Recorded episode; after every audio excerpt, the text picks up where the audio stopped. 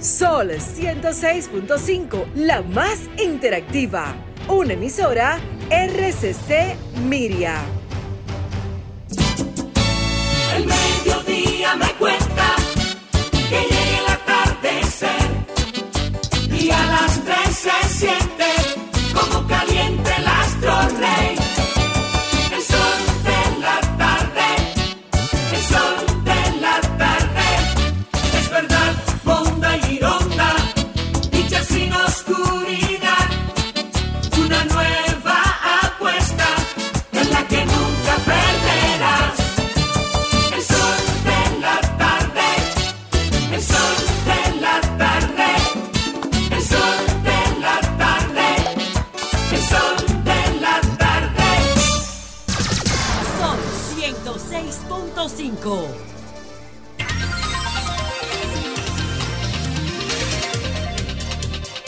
2.37 minutos aquí en el sol de la tarde y en todo el país.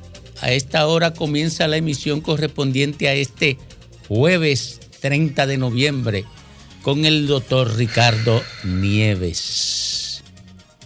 Gracias Domingo, gracias a todo el equipo, gracias a nuestro equipo técnico y saludo a todo el país y de manera especial a los dominicanos que viven fuera de la nación. Hoy es 30 de noviembre. 30 de noviembre. Cerramos el mes, el onceavo mes. Noviembre. Ya podemos decir que tenemos la brisa de la Navidad. Bueno, la manera de cómo fue captado este siniestro accidente en cámara, en el momento exacto en que la patana cargada de cemento y materiales de la construcción chocó y embistió, arrastró hasta que colapsó junto con el, el- el autobús de pasajeros. Se, se- se pudo ver en cámara la velocidad en que, en que se desplazaba el vehículo pesado. Por la a simple vista, porque es difícil hacer un juicio técnico, no sé, de un, una situación de un fenómeno que no se conoce de todo.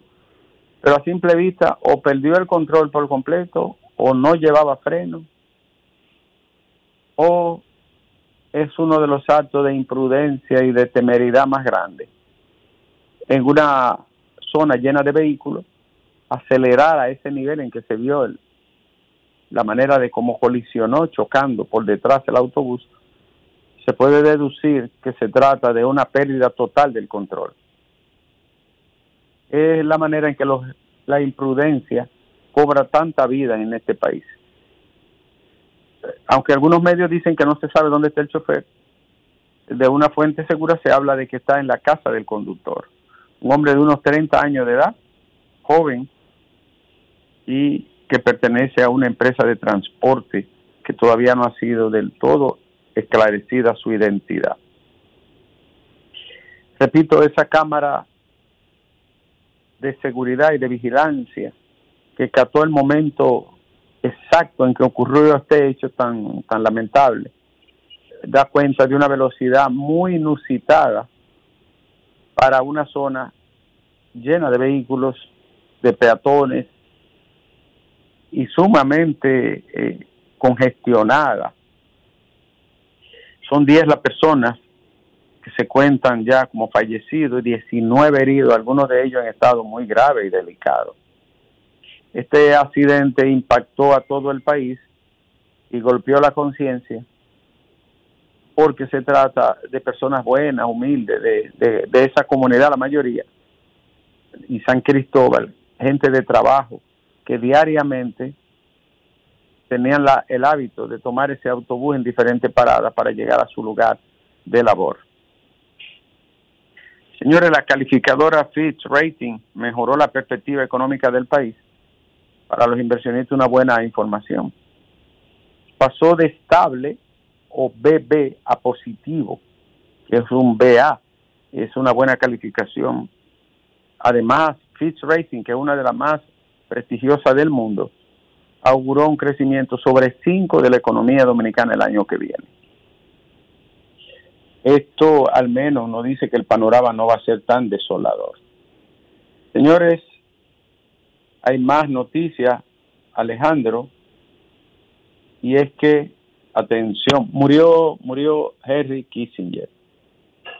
Golpes, conjuras, invasiones, guerras, asesinatos, eh, crímenes ordenados, líderes desaparecidos, juegos sucios, vuelos de la muerte. Ahí hay de todo en esa biografía. Influyente por más de seis décadas y una de las mentes maestras del predominio del complejo eh, militar industrial y de la idea imperial de los Estados Unidos. Acaba de fallecer a los 100 años. Alejandro, ¿cuánto duran los demonios? América Latina tiene una deuda y un duelo irrecuperable con ese señor. Chile, Argentina, Uruguay, Paraguay, Brasil, América Central, el Caribe. No hay, no hay factura que acoja la sangre, el horror, los daños, las conspiraciones que ese cerebro diseñó, intuyó y practicó. Alejandro, si el infierno está ahí y sigue prendido en candela, punto suspensivo. Y Alejandro, querido, el tema del aeropuerto vuelve a la palestra. Oigan esto, el contrato de concesión de los aeropuertos estatales dominicanos, oye esto, Ivonne, y cuya extensión busca, sin una nueva licitación en Chile, Vinci, donde la empresa francesa también en Chile parte del consorcio que gestiona los aeropuertos de allí, paga todos los impuestos en Chile. En Chile el modelo de liberalismo del, del, neoliberalismo eh, capitalista paga todos los impuestos. Solo recibe el 22% de la tasa que abonan los pasajeros y el Estado se queda con un 78% en el modelo neoliberal del continente. Oigan cuál es el comportamiento, pero hay más. Hay más, diablo, qué vergüenza. Ahora se da uno, ¿no? Cuéntate. El contrato de 1999 eximió de cargo impositivo, atención país, todas, absolutamente todas las operaciones concesionarias. Y luego mediante una adenda se aumentaron las tasas que cobraba, eso fue después con Hipólito, Exacto. todos los pasajeros para beneficio de, de la empresa entonces Aerodón.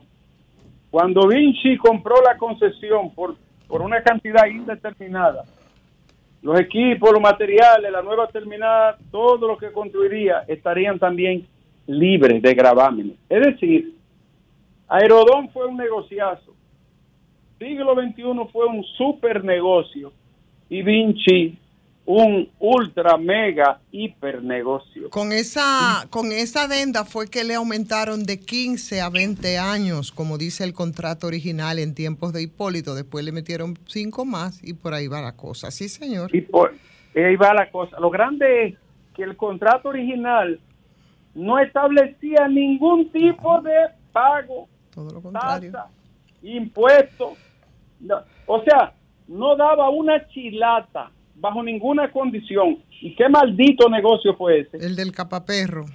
¿Y qué, ¿Y qué maldita privatización fue esa? Que tú no recibías ni siquiera una propina. ¿eh? Y entonces el otro viene y le extiende el plazo. Y luego le también que le venden la empresa a otra compañía. Así es y luego la compra otro, decía, pasado por tres manos. Y lo peor es que y lo peor es que el, el nuevo contrato, el concesionario ni asume riesgo, ni tiene garantizada la recuperación de su inversión y el retorno o la ganancia esperada. Es algo parecido al peaje sombra, es igualito. Eso no puede pasar en ningún en ningún modelo de ley que se haga en ninguna parte del planeta. Por al, el nuevo contrato establece que en el 2028 daré, van a 10% de las ganancias netas y también un 20% en el 2030-32. increíblemente, desde el año 1999 a la fecha, no hay un solo pago por ninguno de los conceptos que establece la administración tributaria en sus diferentes denominaciones. Lo digo en palabras sencillas. No recibimos un chele ni por tasa, ni por impuestos, ni por por, Ya por, tengo donde que no vamos a por nada. Le- te puedo dar un dato. Mira, el nuevo, co- los aumentos que se propusieron por Aerodón y aceptados por el gobierno, más la tasa que ya cobra, esos son los ingresos, esos son un regalo del cielo, porque esos cálculos ellos están hechos, los hicieron sobre la base de lo que había dicho Aerodón, sobre el crecimiento de los pasajeros y sobre los aumentos, y partiendo de los datos de llegada y salida del Banco Central del año 22. Dime si no es un peaje sombra, igual. Y es no es solo sombra, no es, nocturno, es nocturno. Entonces eh, es importante que esto se discute en vista pública, todo y cada uno de los alcances. Alejandro, en, otro orden, en Cambita Garavito todavía continúan sin clase presencial por la situación de un capo que el mismo Estado y la misma, los mismos organismos del Estado alimentaron y sostuvieron, porque no hay manera de que de que este este benefactor, que ahora se llama Kiko el benefactor, creciera y hiciera de todo, sin que fuera con los organismos del Estado apoyándolo, principalmente la policía. Entonces, eso hay que corregirlo, pero urgente. Y para sumarle otro ingrediente a Haití, Alejandro, en otro orden, llegó Guy Philippe, repatriado por Estados Unidos después de cumplir una condena por narcotráfico. Llegó a Haití, recibido allí por, por, por mucha gente que lo ve como un líder. Oi- Oiga, oiga- oigan por dónde va eso, ¿no? Y hay más. Yo quisiera que le pusiéramos un día, un día le pusiéramos el costo a la, a la imprudencia en las calles y carreteras del país. ¿Cuál es el costo de la imprudencia? ¿Cuántas vidas se ha llevado? ¿Cuánto daño ha dejado? ¿Cuántas lesiones permanentes? ¿Cuántos internamientos? ¿Cuántos ingresos? ¿Cuánto desastre humano? Y atención Alejandro, este es el, este espacio de las, de las encuestas. El próximo lunes, ¿tú sabes quién viene? Greenberg. Ah, Diario, diario libre. Sí, sale el lunes. La primera entrega de la encuesta reconocida. Greenberg va a salir el próximo lunes. Preparen el escenario. No quiero lloriqueo ni, ni, ni cuestionamiento. Viene Greenberg por ahí. Sea lo que sea, prepárense. Porque dicen que viene dura y curvera. Que estuvo muy acertada ¿no? en los pasados procesos electorales y el accidente de quitasueño todavía sigue causando dolor. Cuatro de las personas que, pe- que perdieron la vida son precisamente de esa comunidad. Lamentable, ¿no? Alejandro, hay otras informaciones. Un haitiano fue encontrado con signos de violencia, sin vida, en Montecristi. Eso debe de ser investigado. Por último, eh, Alejandro, te tengo otra.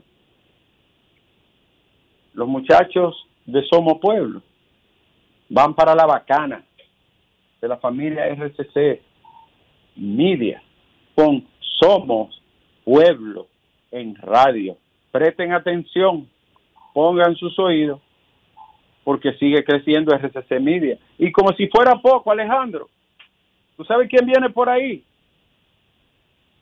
RD Lige viene también por ahí. En los próximos días, a principios de diciembre, la encuesta que tiene la mayor cantidad, el universo más amplio de muestras. Y te tengo otra, Alejandro. Eh, me llamaste un par de veces y no cogí la llamada. ¿Tú sabes por qué? ¿por qué? Porque, porque estaba hablando con el jefe hay cambios en el sol de la tarde. ¿Y el aumento para cuándo? En diciembre.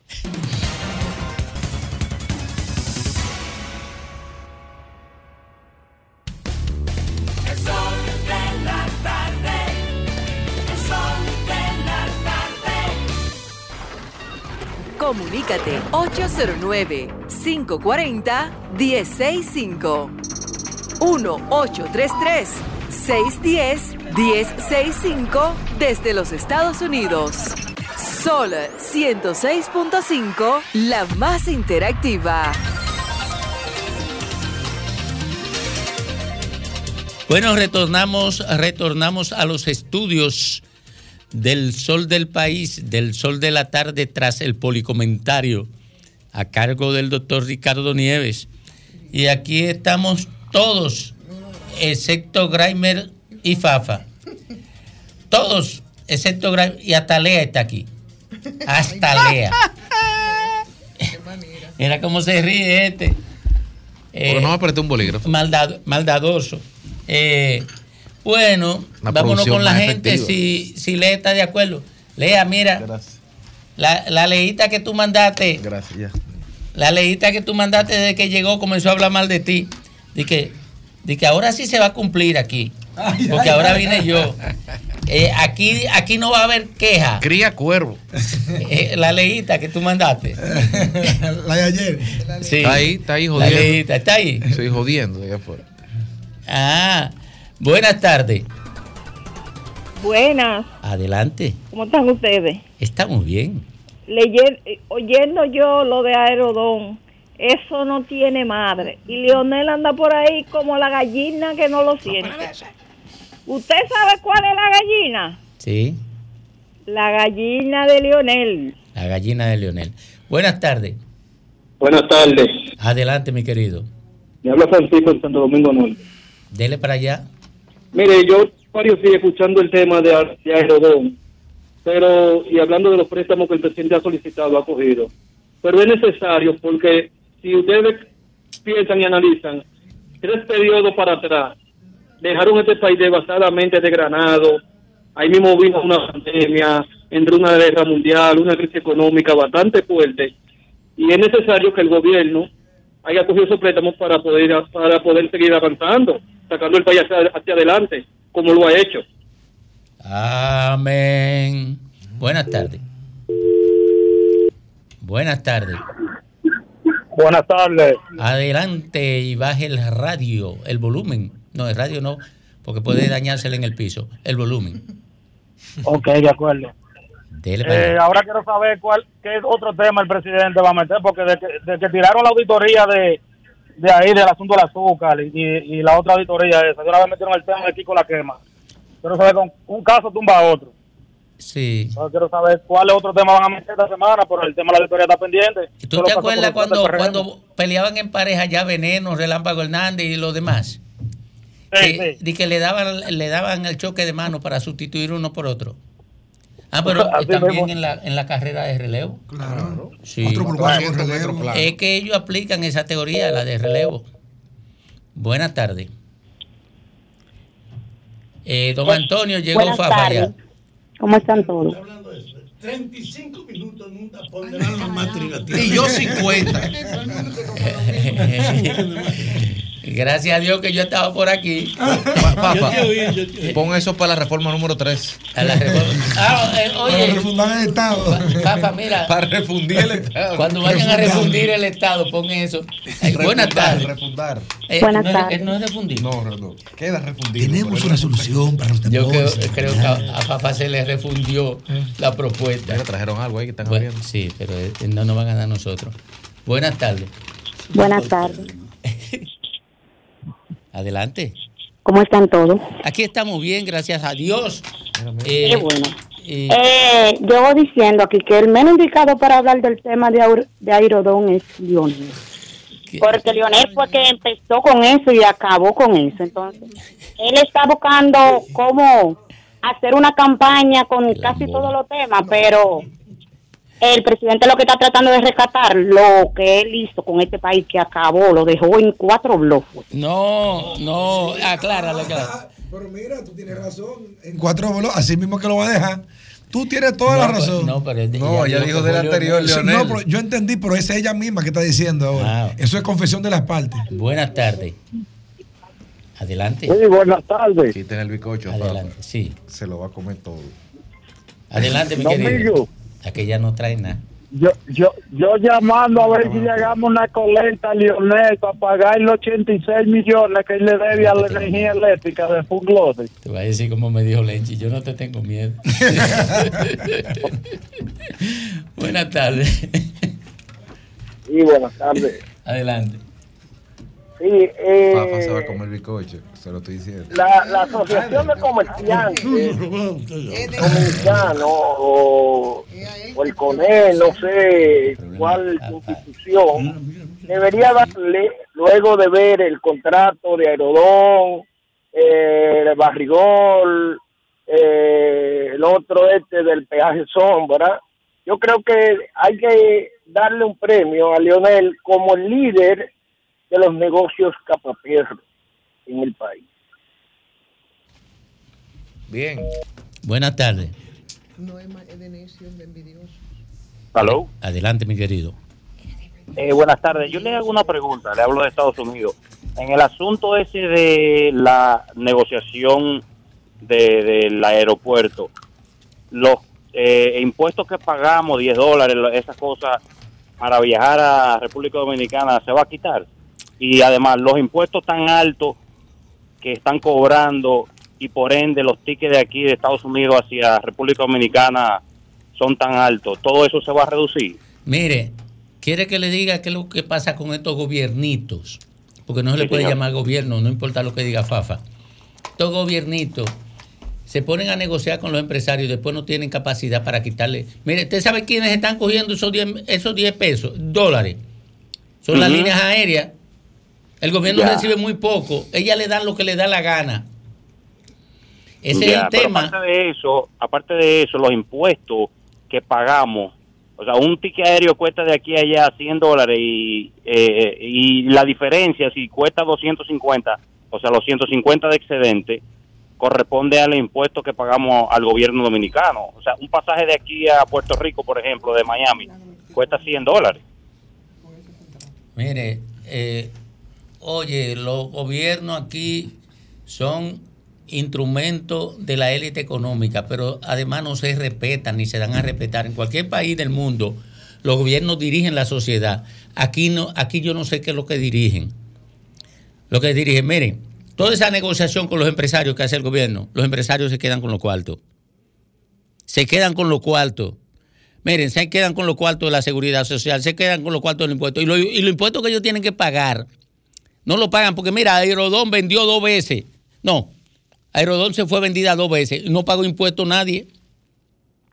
Nadie. Ahora, yo no me salvo de los impuestos. Oye, yo no me salvo de los impuestos. No, no tengo forma de salvarme de ellos. Pero ellos no lo pagan. ¿Usted sabe cuánto le, dan de exenciones impositivas a los empresarios?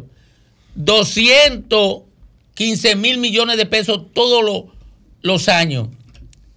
Y se quieren coger a Catalina, a Punta Catalina también. Mira. Eh, Tenían un plan para quedarse con ella ahora, con este gobierno. Por eso era el, fidei- el fideicomiso de Punta Catalina. Era para, para cogérsela a los empresarios. Pero ellos no querían que el Estado lo invirtiera cuando era para competir con ellos. Pero para ellos quedarse con Punta Catalina, ahí hay uno escondido detrás de ella. Eh, para quedarse con Punta Catalina, si ellos estaban de acuerdo que el Estado lo invirtiera. Ahora ellos no lo invierten, ellos lo que quieren es quedarse con los cuartos de nosotros.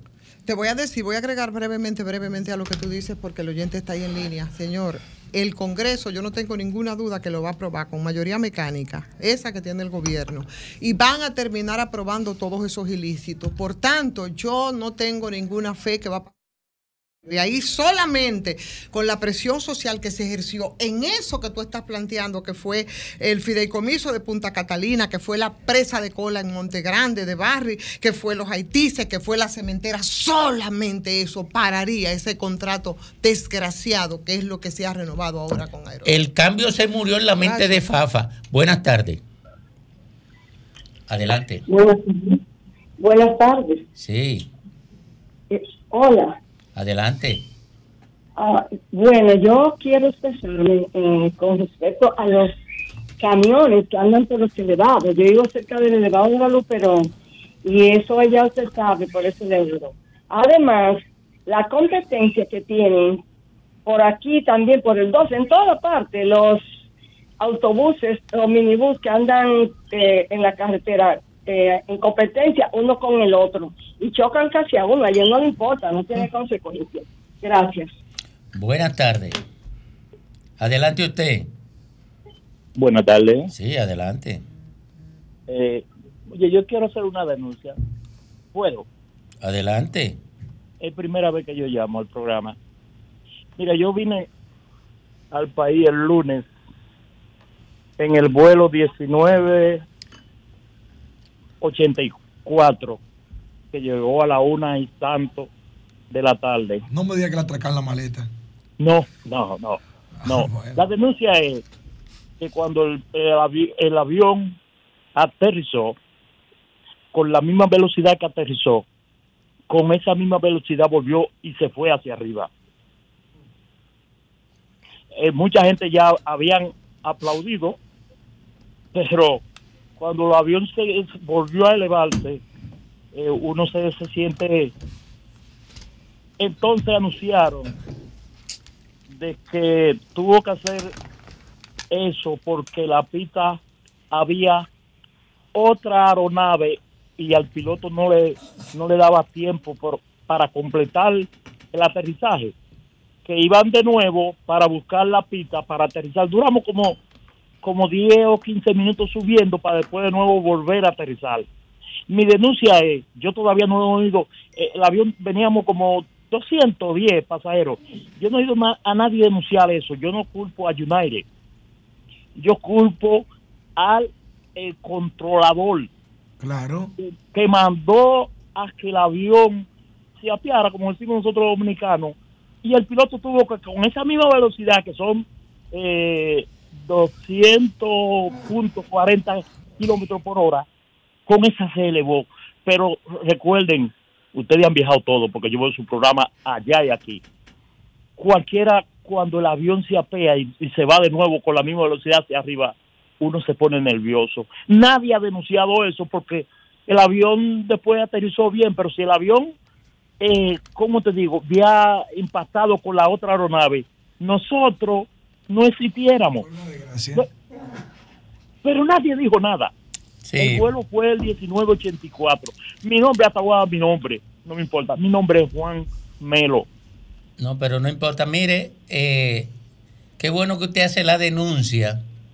Qué bueno que usted hace la denuncia para que eh, se tomen medidas, porque a veces el silencio y la impunidad garantiza que se repitan Hecho como este. hechos como este. Muy bien que usted llamara, porque eso se, se le escondió a la gente. No se haga Ahí hay un fallo, ahí hay una falla que precisa de sanción. Buenas tardes. Adelante, Buenas tardes, todos. adelante, Le habla, le habla Diosneli de Sevilla Mella. Eh, yo, veo, yo veo a Leonel hablando sobre el caso de Aerodón, pero él es el menos indicado de hablar, porque que se acuerde que él estaba en el Partido Morado cuando ocurrió lo de Odebrecht. Parece que se le olvidó. Amén. Buenas tardes, Buenas tardes. adelante. Domingo, Sí, y Fafa Tavera. sí, aquí está Fafa. Re- Recuerda 1978 cuando ganó Guzmán, que nacionalizó la Rosario Dominicana, que el oro era de nosotros. ¿Recuerdan? Sí, La deuda estaba cuando lo, lo dio Balaguer en 890 mil dólares y el dólar estaba a 1,5. Cuando salieron al 86, estaba el dólar al 12 por 1, matan el tormento, el banco cayó preso. Ahora llegó Abinader. El país sombra, le estamos sacando beneficio. A los dos le estamos sacando beneficio y el país está peor. Síganse haciendo masturbación, eh, masturbaciones mentales con este gobierno. Porque Guzmán dejó la deuda, el PRD la dejó en 4 mil millones de pesos en el 86 y le encontró en 800 y pico, 800 mil y pico de dólares, la dejó Balaguer. Y el dólar 1,6, terminaron al 1%, primero, primero con Fondo Monetario, la matanza de abril del 84, ahora está, Abinader, está- y ustedes se están masturbando mentalmente y la prensa callada se quedaron con ese avión de ayer. buenas tardes. Sí, buena. Adelante. Domingo, ¿cómo están? Bien, bien. Mire, yo vi una entrevista que le hicieron a, a- al senador, ay Dios, este del transporte, eh, Antonio Marte, excúsenme. Entonces él hace un llamado, óigame aquí, que le hago la prueba de antidoping a todos esos eh, eh, a todos esos patanitas y a la de la guagua. Buenas tardes. Adelante. Sí, buenas tardes, sol de la tarde, Antonio de Monteplata, la provincia olímpica y esmeralda. Adelante. Sí, para agradecer al gobierno por De el nada. apoyo a, a los damnificados y dar las gracias por el puente que están haciendo en la carretera Monteplata-Vallaguana, que ya está en sus fases finales. Amén. Buenas tardes. Adelante. Buenas tardes, Domingo. Hola, Fidel. Hola, Ivonne, ¿cómo tú estás, Ivonne? El jefe de campaña, Bien, Diotasio. No, Dios. Eh, yo, yo, yo me alegro, ya podemos decir feliz Navidad porque ya entramos, ya estamos en la cuenta regresiva a partir de mañana. Mira, Fidel. Un saludo para, para la Jara, para Jovine. Fidel, te quiero hacer una invitación. Te quiero hacer una invitación. Eh, Hay un grupo de corredores y atletas y usuarios del Parque del Este nos juramentamos como voluntariado a ver si ese pobre infeliz parque no se lo acaban de comer. Y nosotros queremos que usted se integre, ¿ah? Porque yo sé que usted es un doliente de ese parque. Sí, yo lo sé que sí. ¿Cuándo es eso, Ivonne? No, ¿Cuándo no, es? no, nosotros tenemos reunión el sábado allá en el Parque del Este y todos los sábados, así es que acérquese por ahí, Fidel, que usted Ah, mira, es importante. Sí, pues yo estaré por ahí este sábado, Ivonne, con Dios delante, en, en la mañana temprano. A las por ahí nueve, por ahí nos vemos, Fidel. Sí, sí. Mira, digo yo, digo yo que la gurrupela PRMista, después que Leonel Fernández salió a decir lo que dijo hoy en Telemico y una serie de cosas, la verdad que están nerviosos. Y yo sé por qué están nerviosos, porque es que Omar, tanto Omar ahí en la capital, lo tiene bastante nervioso. Y para terminar, Ivonne, mira, eh, me voy con el tránsito domingo. Vemos las patanas, las patanas como están, que esto es, un desorden. Vemos cómo lo- el transporte de la guagua urbana e interurbana también son un verdadero desorden. A- agréguenle a esto también los motoconchos, pero agréguenle ahora a la otra familia, que son los deliveries de los colmados. Señores, los deliveries de los colmados han hecho las aceras como calles de ellos, como calles de ellos, y nadie, nadie, absolutamente nadie interviene en esta en este maldito desorden que estamos viviendo en este país, eh, Ivonne. Ahora no podemos andar en las aceras porque te sale un motorista a, a, a, mil ya por ahí, como se dice, y, y han apropiado a esta señora aquí frente a mi casa, Domingo. Se tuvieron llevar a, a una señora casi de 75 años. Porque ellos han hecho de las aceras, han hecho sus calles ahora y nadie dice nada, nadie lo sanciona. Yo no sé qué es lo que está pasando en este bendito país, Domingo. Por Dios. esto va mal, mal y muy mal.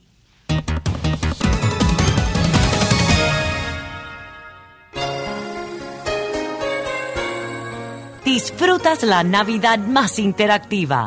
Sol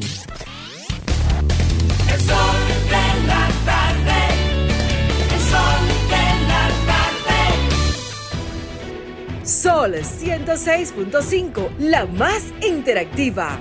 Una emisora RCC Miria. El sol de la tarde. El sol de la tarde. Sol 106.5.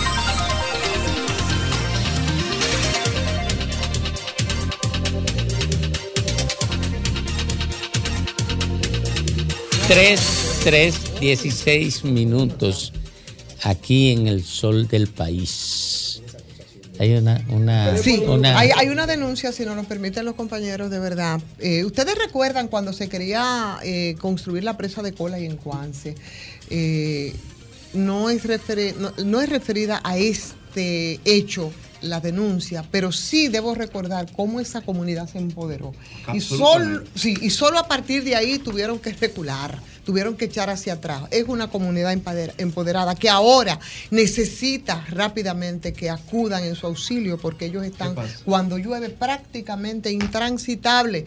Yo tengo a Juan, a Juan Álvarez, que es un dirigente comunitario de Juanse. Tenemos imágenes para que Juan nos explique la situación en estos momentos justamente en el río Juanse. Buenas tardes, Juan. Buenas tardes, Ivonne, Domingo y todo el equipo del Sol de la tarde. Un placer. Adelante, buenas tardes. ¿Qué pasa ahora, eh, Juan? ¿Qué es lo que, cu- que ocurre con, con Juanse y el río y la y cuando llueve? Sí, fíjese, lo que pasa es que el río cuando llueve nos quedamos incomunicados. Los niños no pueden ir a la escuela. Las personas que, que, que tienen que trabajar fuera tampoco. Se para, se para el cultivo, se para todo. Entonces, nosotros hemos tomado la decisión, Ivonne, de dar un paso al frente por la comunidad. Y estamos haciéndole lo que son los badenes al paso de río. Estamos, estamos utilizando la propia piedra que tiene, que tiene el río para hacerle los badenes con el objetivo de que cuando crezca nosotros podamos pasar, ¿entiende? Ahora, cuando haya un desbordamiento que excede, quizás eh, no podamos, pero mientras tanto estamos realizando esos trabajos y estamos pidiendo la ayuda del gobierno porque lo estamos haciendo ahora mismo. De manera artesanal, eso se va con dos, con dos aguas. ¿Quién es el alcalde? El alcalde se llama Neno no el alcalde. Bueno, e, el, el paraje de Cuance, hay un territorio que le pertenece al municipio de Peralvillo, en el que su alcalde es eh, el, el- el señor eh, Juan el Profe, como le dicen, y el de Yamasá es Neno no, pero tiene más territorio que pertenece al municipio de Yamasá que el de Peralvillo. Entonces, nosotros lo que estamos es pidiendo ayuda. ¿En qué sentido? Nosotros necesitamos malla PVC, tipo PVC, que es la que se utilizan Para los para los ríos. Sí, para los gaviones, que esa es la que el medio ambiente permite. Sí. Y también necesitamos block, eh, perdón, varilla y cemento, porque eh, luego que, que hacemos el trabajo en gaviones, va revestido de, de, de una capa de, de, de- de concreto. Juan, y, y- Juan, y ese trabajo lo está haciendo la comunidad como, como iniciativa de la comunidad. Ahora, ¿qué dicen las autoridades locales? ¿Cuál es el apoyo que ellos pueden ofrecerle? dice el alcalde? En- ante esa exigencia, porque no es pidiéndole, es que deben hacerlo. Sí, sí, literalmente es la comunidad que lo está haciendo. Hasta ahora hemos recibido eh, tres aportaciones. Eh, una muy pequeña de- del, del senador de la provincia, Lenín Valdés, una de un muchacho aspirante a, a alcalde que se llama Cruz Davis, y la más significativa ahora fue la del pu- diputado Román de Jesús, que siempre se ha identificado con nosotros, que fue una de 40 mil pesos, que justamente donó un rollo de malla, que eso es lo que cuesta. Entonces, nosotros le estamos haciendo el llamado al gobierno porque nuestra provincia va a ser intervenida supuestamente porque tenemos también muchos problemas y ya nosotros le estamos ayudando al gobierno a hacer el trabajo porque de 11 eh, pasos de río que son, ya nosotros llevamos 5 hechos, pero nos falta recursos porque si ustedes se fijan es con los campesinos que estamos contando hasta Juan ahora, el profe. Óyeme, pero. Juan el profe, que se llama el alcalde. Sí, sí, sí. Y ese no puede aportar ni, ni dos tablas para hacer algo ahí. Pero es que ni Eh, siquiera es aportar, yo creo que es apoyarse en la comunidad que ha tomado la pero iniciativa y hacer estoy- la inversión que se necesita, porque cuando eso ocurre, la comunidad se queda Sí, total y sé, absolutamente incomunicada. Yo lo sé, ¿Entiendes? yo lo Trainer? sé, Ivonne. Yo lo que lo estoy que Claro. yo creo que los comunitarios, además de pedir que se le colabore, tienen que apretarle la tuerca al alcalde porque esa es su Pero responsabilidad. justamente lo que te estoy diciendo, estamos Juan hablando el del mismo profe no llega, o sea, no llega ni estudiante. y no, es, y no es pedir Ivonne. que se le colabore, es exigir que eso se construya. Adelante, Juan. Nosotros Brevemente. también eh, hemos puesto en conocimiento a la gobernadora de la provincia a través de los videos y también hablé con ella antes de anoche. ¿Cómo se llama? Y esperamos que vayan. Eh, ella se llama Miguelina Javier. Usted sabe que, Ivonne, hace dos años, usted sabe de la lucha que tuvimos por allá, porque nos levantamos también, que fuimos la comunidad junto a la provincia que defendimos, que va a no se instalara precisamente en esa misma comunidad, donde en el río donde estamos. Entonces, nosotros hicimos la carretera con nuestros propios recursos hace dos años. Usted me entiende y por eso es que le digo que nosotros se le hemos puesto cómodo a las autoridades porque la comunidad ha dado un paso al frente, pero ya el bolsillo no aguanta más. Bueno, pues ahí está entonces a Miguelina Javier y a todas las autoridades locales que sepan que además de tomar la iniciativa y querer colaborar para el avance de su comunidad, esa es una comunidad que saca músculos, se empodera y hizo echar para atrás Barrigol cuando pretendían montar ahí la presa de cola. Entonces, el llamado para que construyan ese puente, que es un puente que va a impactar en la colectividad. Así es. Así que muchas gracias, Ivonne, a usted y al espacio y que Dios me lo bendiga a todos. Gracias, Juan. Sol 106.5, la más interactiva. Una emisora RCC Miria.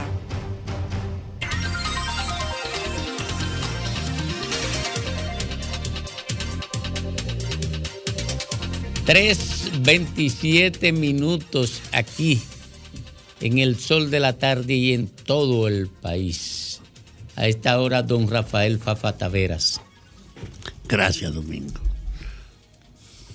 Como yo he sido un promotor en los últimos años que este país quiere hacerlo, me preocupan las reacciones que son hijas de la espontaneidad, sin racionalidad, sobre la herencia de problemas que no pueden ignorarse y que hay que enfrentarlo. Y entonces, hablan del cambio como si el cambio pudiera ser un cambio milagroso, una posibilidad de usted transformar la vida. Y el cambio es un proceso. Estamos poniendo en evidencia en las condiciones en que hemos convivido políticamente desde la fundación de la República, bajo el predominio de los que mandan y entre los que mandan y los más poderosos del mercado predominar imponiendo sus condiciones. Esa ha sido la esencia en este país y en casi todos los países de América Latina. El poder político es el poder de la inmunidad, aunque en los últimos tiempos estamos asistiendo efectivamente al fin de la impunidad. En América Latina hay un conjunto de oficiales y de políticos que fueron jefes presos.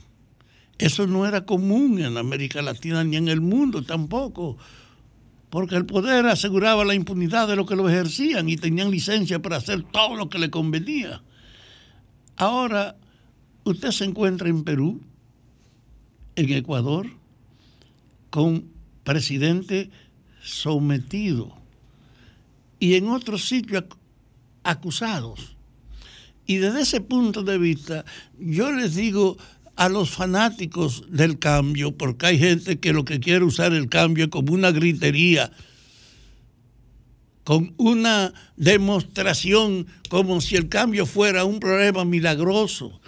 No, el hecho de que la política dominicana esté cimentada desde su origen en la arbitrariedad, en el uso de las autoridades, en aprovechar los beneficios en función de los que mandan, eso es un proceso que pasa en primer lugar para poder ser derrocado en una comprensión de la mayoría. Ahora pues estamos con un gobierno que ofreció el cambio refiriéndose a la necesidad de refundar el Estado, que habló de un conjunto de reformas para cumplir su promesa y que no ha cumplido, pero ha fortalecido la idea de que ya no se puede ser indiferente a la permanencia del atraso, del carácter unilateral y abusivo con lo que se ha ejercido la autoridad y la práctica política. Entonces el momento de nosotros es de inmensa importancia porque es en el tiempo en que se está produciendo una revalorización de lo que la gente tenía como concepto político. Llegar era una victoria para el beneficiario a un cargo, aunque fuera de alcalde, porque cada uno en el marco de su espacio sabía que no tenía riesgo, ni que le iban a pedir cuenta, y que podía hacer cualquier cosa justificándola siempre para beneficio propio o de sus amigos. La política ha sido una esfera de profunda corrupción y de un compartimiento delictivo. Los partidos, una muestra de que son un instrumento de eso, son partidos sin proyectos. Ahora en una campaña usted se encuentra con que la gente está promocionando la importancia de los candidatos y ninguno se pregunta, ¿y qué representa este? ¿Qué es lo que te va a impulsar? Y ninguno de los defensores de su cargo que aspiran es capaz de poner en primer plano sus ideas. ¿Qué compromiso tú le vas a hacer a tu comunidad o a toda la estructura estatal? hasta los candidatos a, a presidenciales no han puesto en primer plano su visión, sino es su actualización de que ellos sean valorados ahora. Y para eso entonces hay actitud depreciativa general. Oye, todo lo que hemos dado es una mierda. Y lo que pasaron usan esa caracterización sin preguntarse, ¿y qué culpa yo tuve en el ejercicio de esta degradación? ¿Cómo no le presentan al país un problema de autocrítica? Aunque nosotros en el pasado trabajamos para esto, sabemos que no se puede seguir ignorando que esto hay que cambiarlo.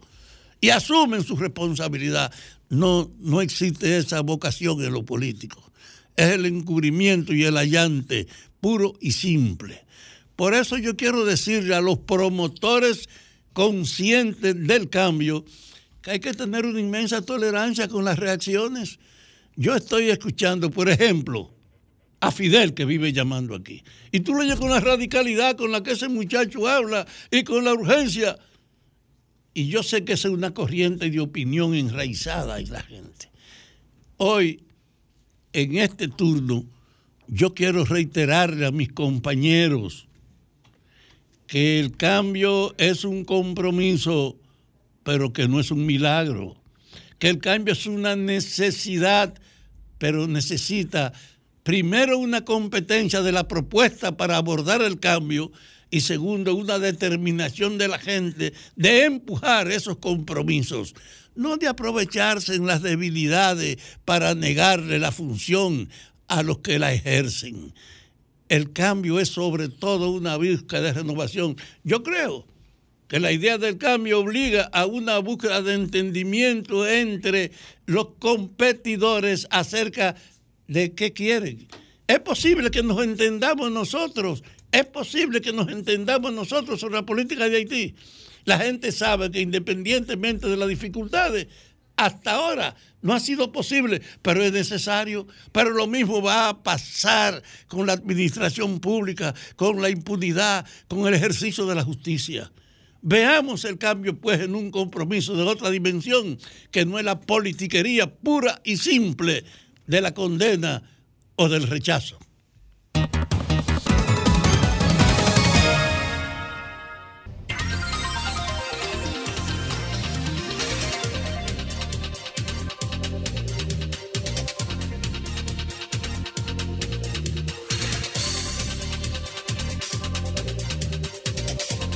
Bueno, a las 3.42 minutos para las envidiosas apandilladas y no apandilladas. Para las envidiosas de fuera de RCC Media y de RCC Media. ¿Qué quieres ser reina? Aquí tengo la última conquista. La monarca, la reina. Ivonne Ferrera. Isabel II. No, Ivonne primera. Ay, Ivonne primera. una monarquía nueva. Ivonne Ferreras de Villajaragua, mi señor. Yo soy el que estoy Tronco. presentando. Mira, en Villajaragua hubo, hubo, hubo jerarca también, allá Mira, en Monarca. en Villajaragua no, no pudo ser no pudo ser reina ni siquiera Nacaona. La primera reina eres tú Bauruco. y la descubrí yo.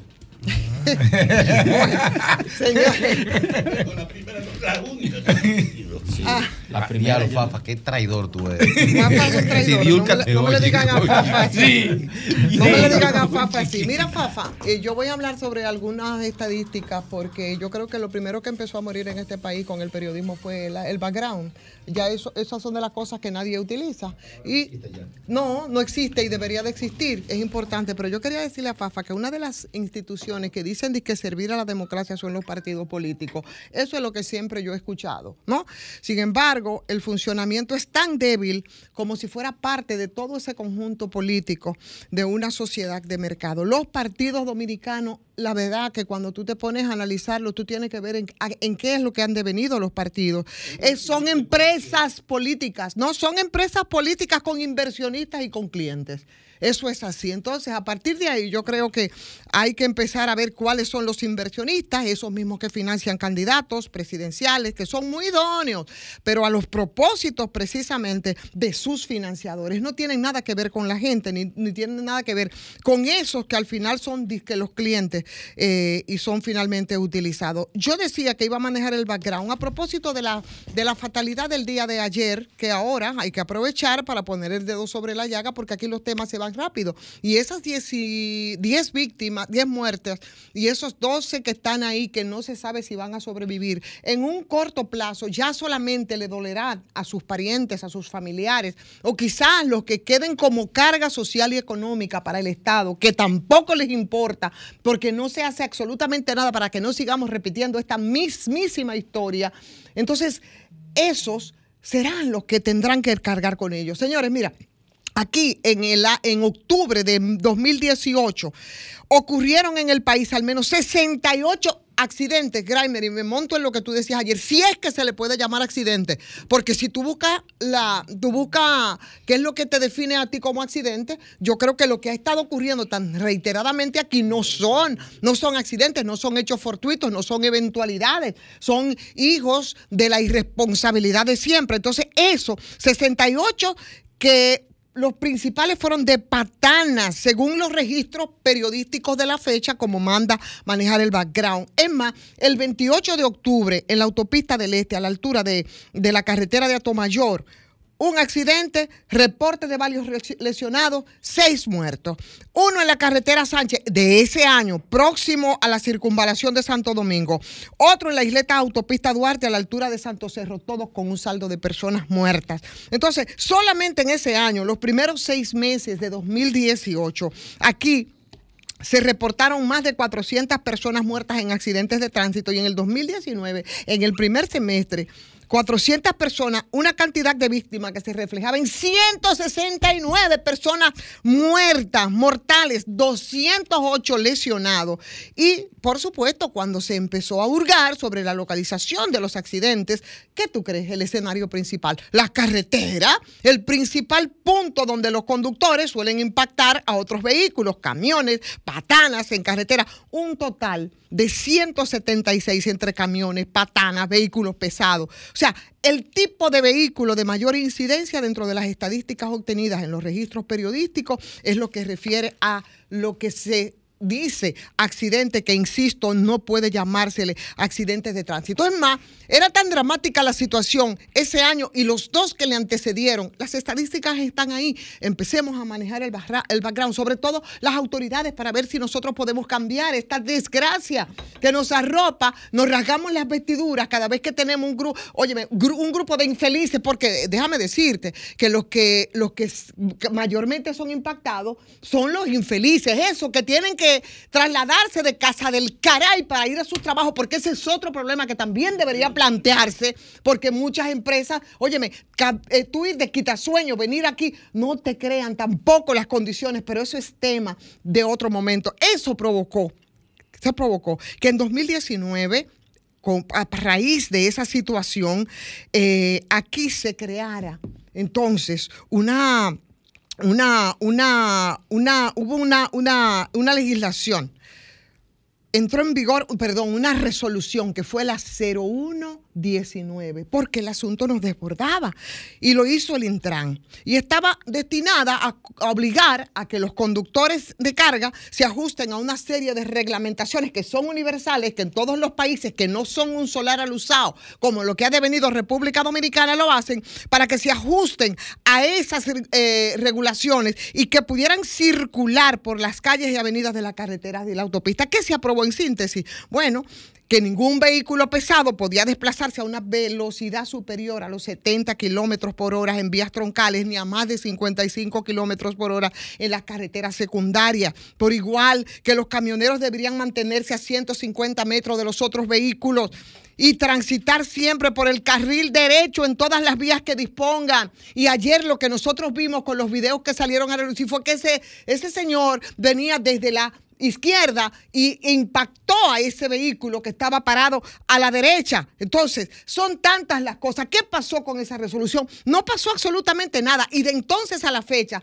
yo no quiero ver cuáles son las estadísticas que nosotros tenemos en este momento. Entonces, hablaban y decían y que iban a hacer cumplir y cuántas cosas y también la gente de Feratrano y por supuesto las empresas que tienen flotillas y flotillas propias de camiones que no instruyen a sus empleados y que son son discriminatorios incluso al momento de poner la responsabilidad detrás de un volante que se convierte prácticamente en un vehículo de muerte en las calles, ya ustedes pueden ver qué es lo que ocurrió. Hoy nosotros tenemos, Lea, y con esto termino, una patana que choca de nuevo con un minibús que deja ya 10 muertos, que son cerca de 17 personas heridas en Quitasueño de Jaina, que probablemente ese número pueda aumentar. Y seguiremos haciendo y contando la misma historia de siempre en este país. Las patanas, mientras tanto, y por supuesto en el desastre que implica transitar por las calles de este país, va a seguir repartiendo desgracias que normalmente impacta a los ningunos ninguneados. ¿Hasta cuándo?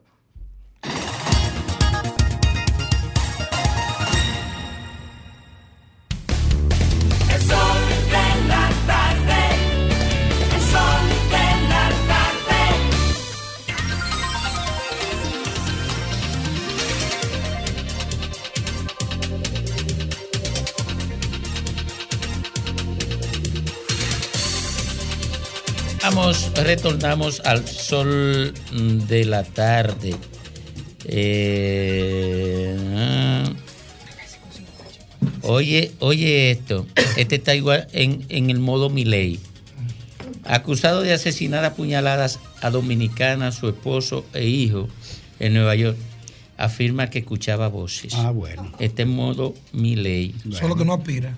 Eh, Solo Sí, que pero las voces de mi ley como que se están alineando, porque no, no es una cosa llamar a- al que te conté, al innombrable, y otra cosa es verlo llegar, tú sabes. Bueno, pero en el Pero caso. este no, este no. este, yo lo que estoy este eh, es poniéndolo a él en Claro, modo Milei. claro que sí. Va- vámonos con Graimer Méndez. Gra- gracias Domingo y gracias a toda la audiencia.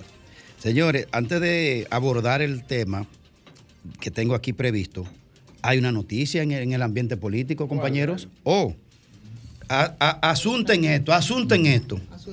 Sí. El presidente de la Cámara de Diputados, Alfredo Pacheco, dijo este jueves que aunque fue elegido como candidato a diputado mediante encuesta, no está cerrada la posibilidad de que el Partido Revolucionario Moderno haga cambios y que le otorgue una plaza reservada distinta a la que ganó como legislador. ¿Eh? Bueno. Ah, pero mira, mira. eh, Ustedes saben una cosa. Está pidiéndola.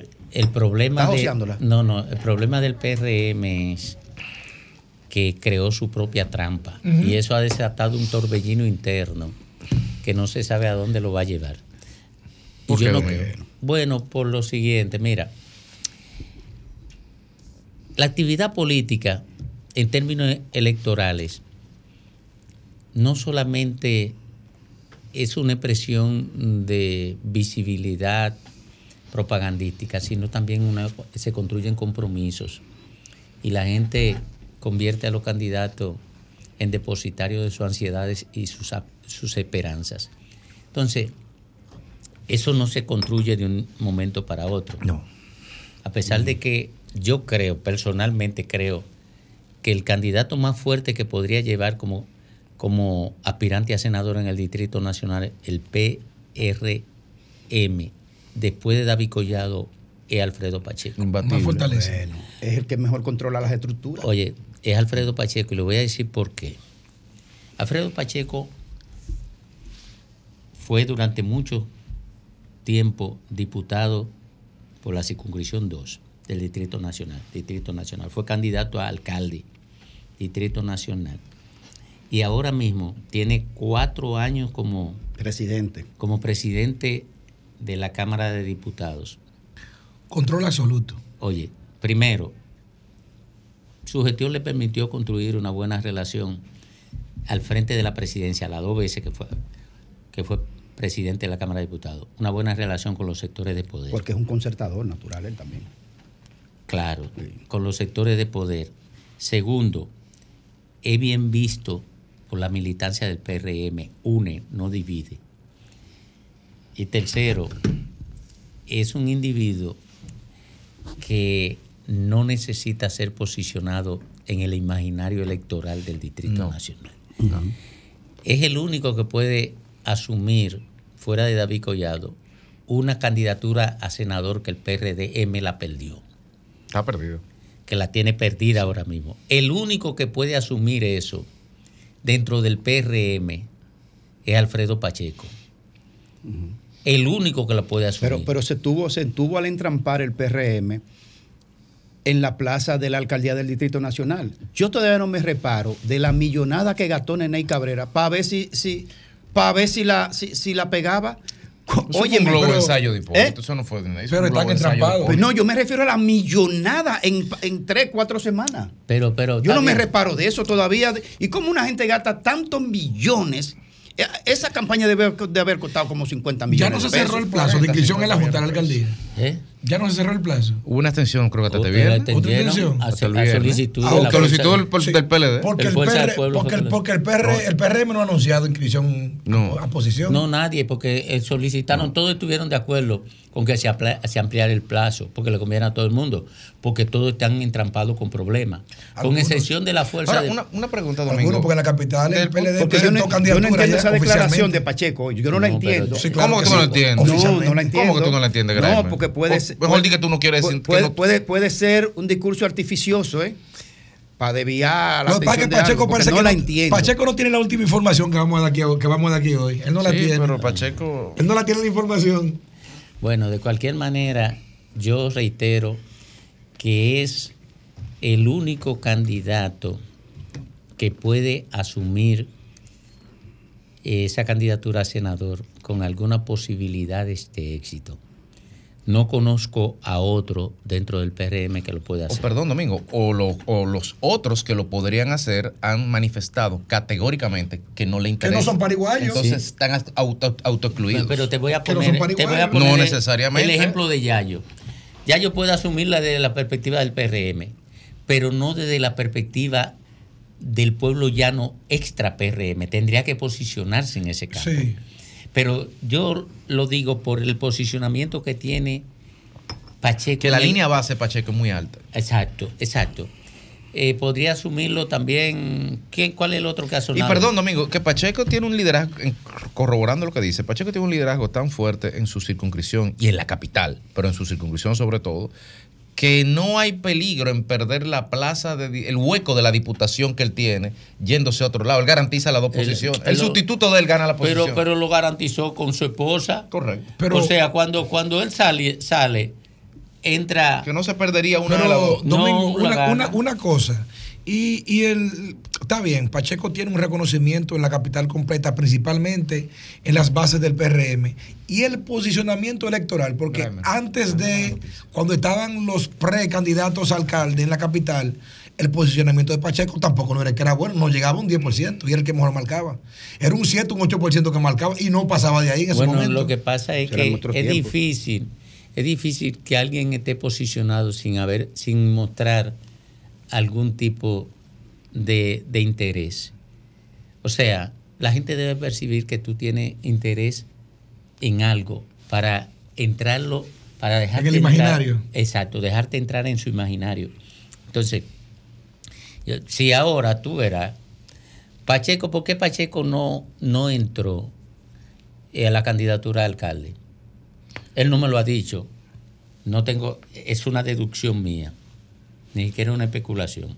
O porque Hipólito y él tienen un, un lío de hace muchos años, porque él se, 20 años. él se le impuso a Hipólito como, sí, sí, como sí, sí, presidente sí, de la. Cámara de Diputados. 20 años eso, ¿no? A tiro Ah, limpio. Se le impuso. Entonces, la Hipólito te- estaba interesado en que quien entrara a sustituir a Carolina fuera Nene Cabrera, que fue una creación de ellos, pero con el objetivo de evitar que entrara Pacheco. Y Pacheco no se interesó porque era muy riesgoso.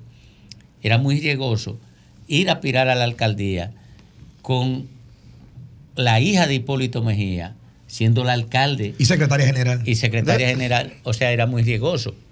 Pero en este caso es diferente. ¿Por qué? Porque Alfredo Pacheco entraría como candidato en mayo, pero como entraría como candidato si aspira a síndico, era en febrero y en febrero estaba Carolina sentada ahí. ¿Tú entiendes? Y la plataforma del PRM en el Distrito Nacional, la más sólida, es la construida alrededor de Carolina. Porque se quedó, se quedó con todo lo de Hipólito y se amplió hacia el segmento de Luis, de Luis Abinader. Entonces, por eso es que te ven que Carolina está tan alta. No es por realizaciones, ¿qué puede presentar Carolina que no sea pintada tres parques? Que ya estaban hechos. Estaban hechos. No puede presentar ninguna realización, ninguna transformación, ningún cambio. Pero en el caso de David Collado, por lo menos, por lo menos cambió la ruta de recolección de basura del de la circunscripción 1. De en la noche, a recogerle en la noche la a ver, basura. ah, Sí, pero, pero Carolina, tú no puedes mostrar nada concreto que te diga, bueno, transformó algo, cambió algo. En el Distrito Nacional no hay, no hay éxito visible. Lo único que ella se ha situado al margen de las controversias y como el PRM está fuerte en el distrito. Buen y marketing. No genera, no genera ruido. eh, no genera Sí. ruido. Entonces, eh, no es el caso de, de Pacheco. Pacheco tiene una plataforma propia en el Distrito Nacional que la ha construido él. Él la construyó. Y por eso yo digo que es el que tiene alguna posibilidad. Eh, Guillermo Moreno, mire, tendría para, para ser senador tendría que imponerlo el Estado. Y eso no va a pasar. Y no creo que Luis Abinader se arriesgue a, a una situación de alto nivel de disgusto por Guillermo Moreno hacia Leonel Fernández. No creo. Eso es lo que yo veo así en lontananza.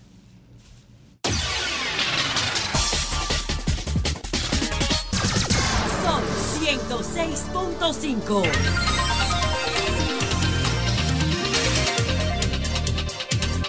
Bueno, son las 4, 9 minutos y ahora sí, ahora sí, desde Neiva y para el mundo, Graimer Méndez. Gracias, gracias Domingo y sobre todo a la audiencia, este sol de la tarde, sol del país. Miren, cuidado, no han tirado ningún polvo aquí. Ah, no, porque aquí no estamos para celebrar San Andrés, para eso tenemos San Giving. Que eso, eso es lo que se llamaba una, una tradición disparatosa. el- Bueno, el- pero eran nuestras tradiciones, ¿no? ¿Cuánto? Sí. Se ve que te pegaron un par de bobazos. Disparate. tú- Había tú- gente que tenía que devolverse para su casa, y no para el trabajo. Disparate. te de, pa- encuentras- tú te de encuentras países la cultura, pobres. eh, Oye, no, pero la verdad es que De es un- una cosa. tradiciones de países pobres tradiciones ¿Ah? dominicanas. Tradiciones Vamos de países pobres no significa que reivindiquemos las tradiciones de están países saboteando San Giving él, San Giving. Hablen ahora que están en mi tiempo. Es por eso. Miren, miren, la prisa siempre se ha dicho que es mala consejera. La prisa. Y tienes razón en muchos aspectos, pero le contrapone una expresión que basada en un valor esencial y se llama la ética de la prisa. La ética de la prisa es cuando el abordaje de una situación, de una necesidad, no puede esperar.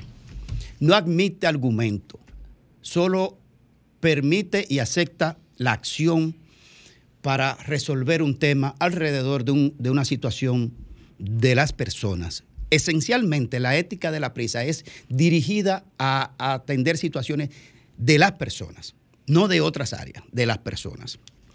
Y esto lo digo porque yo he estado llevando el tema de una casa para Martina y su hijo, su joven hijo con autismo, Martina Justo.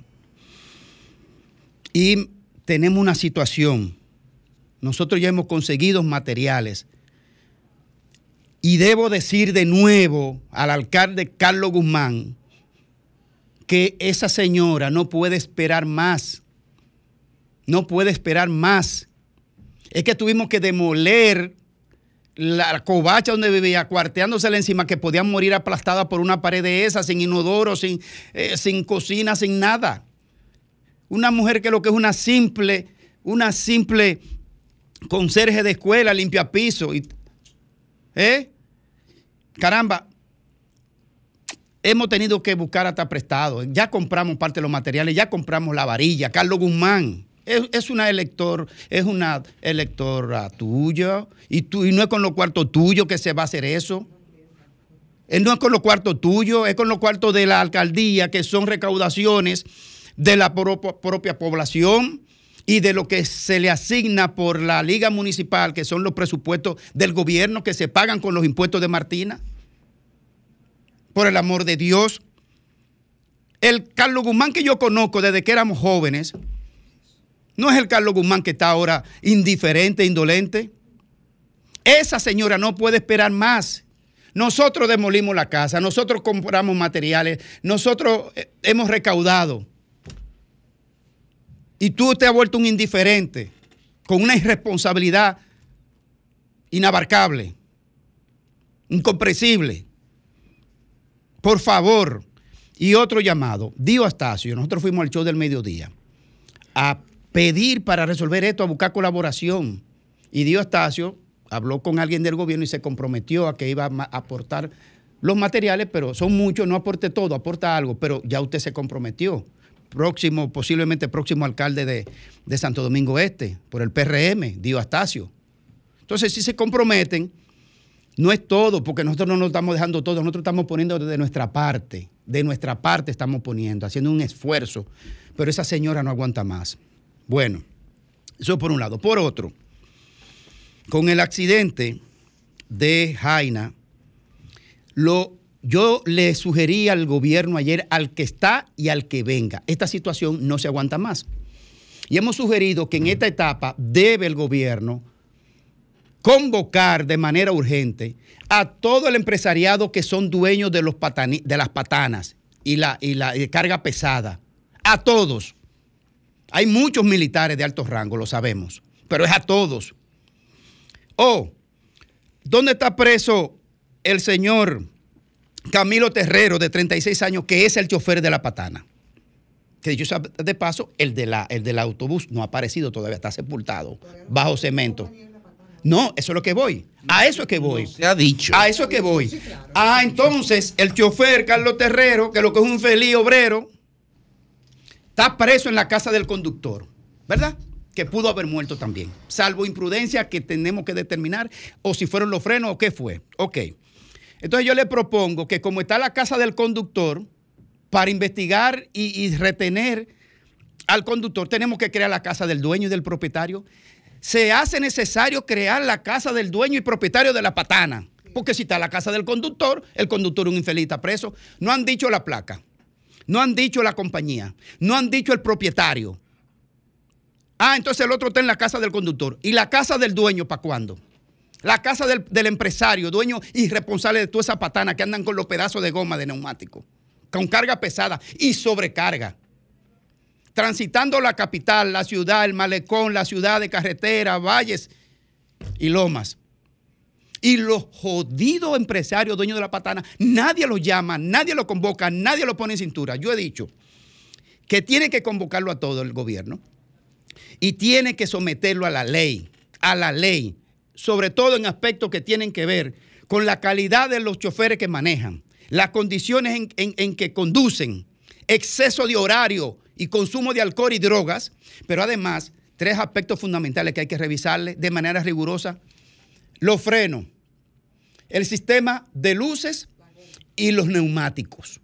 Esas tres cosas tienen que ser verificadas de manera rigurosa. Entonces, presidente, convóquelo a todos y como está la casa del conductor, ya tenemos que crear la casa del propietario para retenerlo hasta que se investigue el caso.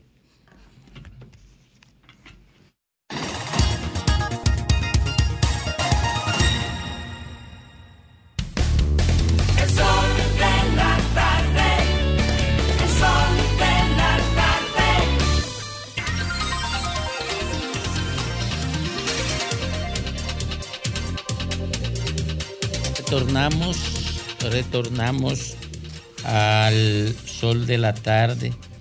Eh, está por, está por, por boicotearte tu, tu intervención, Félix Lajara. Pero él, va, pero él le toca su turno y está hablando ahí recibiendo no, es que- órdenes. es que no Lo le que pasa es toca. que le están bajando su línea. Lo que pasa es que- lo que pasa es que estamos acá, y si tú quieres alianza, tú quieres alianza y lo. Pero es que tú, tú- tú quieres que él arranque a hablar No, sin recibir su llamada, pero ven acá. Craig. Lo que pasa es que en el día de ayer hubo una información que fue tendencia en todos lados y es que el candidato de dignidad jurídica al Colegio de Abogados, Diego José García, se había anunciado en todos los periódicos que había firmado un acuerdo para apoyar al candidato del PRM. Y entonces en el día de hoy en rueda de prensa pues hubo un anuncio refiriéndose a esa parte y una, una famosa falsificación. Entonces aquí tenemos a Diego José García para que haga las aclaraciones del lugar. Saludos Diego, estás al aire para el sol de la tarde. Bueno, un saludo especial a todo el elenco del Sol de la Tarde. En efecto, en el día de, en el día de ayer eh, circuló en las redes sociales y en algunos medios de comunicación que la corriente gremial Dignidad Jurídica eh, había pactado con Nuevos Tiempos, que es la corriente que lleva la, la, la casilla número 7 del colega Joan López, en una falsa y vulgar mentira. Nosotros no hemos pactado ni pensamos pactar con esa con esa con esa boleta. Lo que nosotros entendemos que lo que se debió hacer fue ante la fortaleza y la decisión de la abogacía nacional de votar por Diego José García, han tratado de confundir a, los abogados y abogadas de la República Dominicana. Pero nosotros no, no hemos hecho ningún pacto. El único pacto que hemos hecho es comunidad jurídica e institucional que encabezaba el colega Juan José Zapata del Partido Revolucionario Dominicano. Además, las demás fuerzas gremiales independientes pactaron con nosotros. Y ante esa gran fortaleza han salido rumores perversos en contra de nuestra candidatura. El- el- Esa es la realidad, hermano. Por eso Sí. yo pie a una rueda de prensa Sí. para que la República Dominicana, la sociedad dominicana, la abogacía nacional sepa que Diego José García será el próximo presidente del Colegio de Abogados de la República Dominicana. Y que le estamos diciendo no al chantaje y a la mentira. Ok, propaganda aparte, eh, doctor. Eh, que el documento que salió es falso de toda falsedad. Bueno, eh, yo he visto este documento por las redes, Mm. pero ninguno de los miembros eh, nuestros eh, que aparecen ahí han consentido eh, estar en esa plancha, porque inmediatamente nosotros nos pusimos en contacto con ellos. Y ni mi delegado que aparece ahí tampoco. Eso es falsedad en escritura, doctor. Discúlpeme, doctor. Discúlpeme, doctor. nada de eso. Doctor, discúlpeme. De ser así como usted dice, ¿eso es falsedad en escritura y eso conlleva demanda judicial? Bueno, mira, eh, las falsedades en escritura está tipificado en el Código Penal Dominicano, con una pena concedida de hasta, hasta 10 años de prisión. Entonces, Eh, ya el equipo jurídico nuestro está valorando la posibilidad de actuar la jurídicamente. posibilidad. Oh, pero venga acá, doctor. Sí, ¿Cómo bueno. Sí, posibilidad? claro, lo que pasa es que esa acción que ellos hicieron fue una acción para tratar de confundir a la abogacía. Pero que, no, perdóneme, doctor. Es que, oiga, oiga, oiga, oiga, oiga, doctor. Doctor García, escúcheme, escúcheme, escúcheme. Corriente gremial de identidad jurídica porque le falta a ellos. Perdón, perdón, doctor. Perdóneme, doctor. Perdóneme, doctor. Un documento. Perdóneme, doctor. Perdóneme, doctor. Especulación es una cosa y un documento falsificado. Sí. No, yo no, yo no hablé de especulación. eh, yo no hablé de especulación. Yo no dije especulación en ningún momento. ¿Y qué, Yo lo que dije es que hay que hacer una exhaustiva investigación de ese documento. Para ver de dónde que sale. Se ha depositado ahí porque No, no, hasta ahora lo que nosotros lo hemos visto es en las redes. Pero es sencillo, eso Doctor, que di- pedir. di- disculpe, doctor, pero esto, bueno, usted, usted aspira a presidir el, el colegio de abogados, entonces esto es muy simple. Así es, así si es. ninguna de las personas que supuestamente firmó reconoce que esa es su firma, aquí no hay que investigar nada, que vayan todos y pongan una querella. Hay que la investigar, parte pero que se penal, la- la parte penal, la parte jurídica de nuestra candidatura, eh, ya está haciendo las gestiones para obtener el documento original que fue depositado ahí, porque usted sabe que la- las copias no hacen fe Ahí no hay ni hacen pruebas ante la justicia. Diego, final, fi- Diego, fi- sí. Ya se está haciendo las gestiones para nosotros obtenerlo y eh, valorar la posibilidad de actuar en consecuencia. Diego, finalmente entonces, ¿cuándo son las elecciones y el llamado ya finalmente para dejar todo esto aclarado? Un llamado a la abogacía nacional para que este 2 de diciembre voten dos. Marquen el recuadro 2 por Diego José García, que es la corriente dignidad jurídica. Bueno, muchísimas gracias, Diego. Muchísimas A gracias. las- Un abrazo, mi hermano. A las 4.22 minutos, aquí en el sol del país, el doctor Federico Jovine. Gracias, Domingo. Buenas tardes. Y buenas tardes, amigos que nos ven que nos escuchan.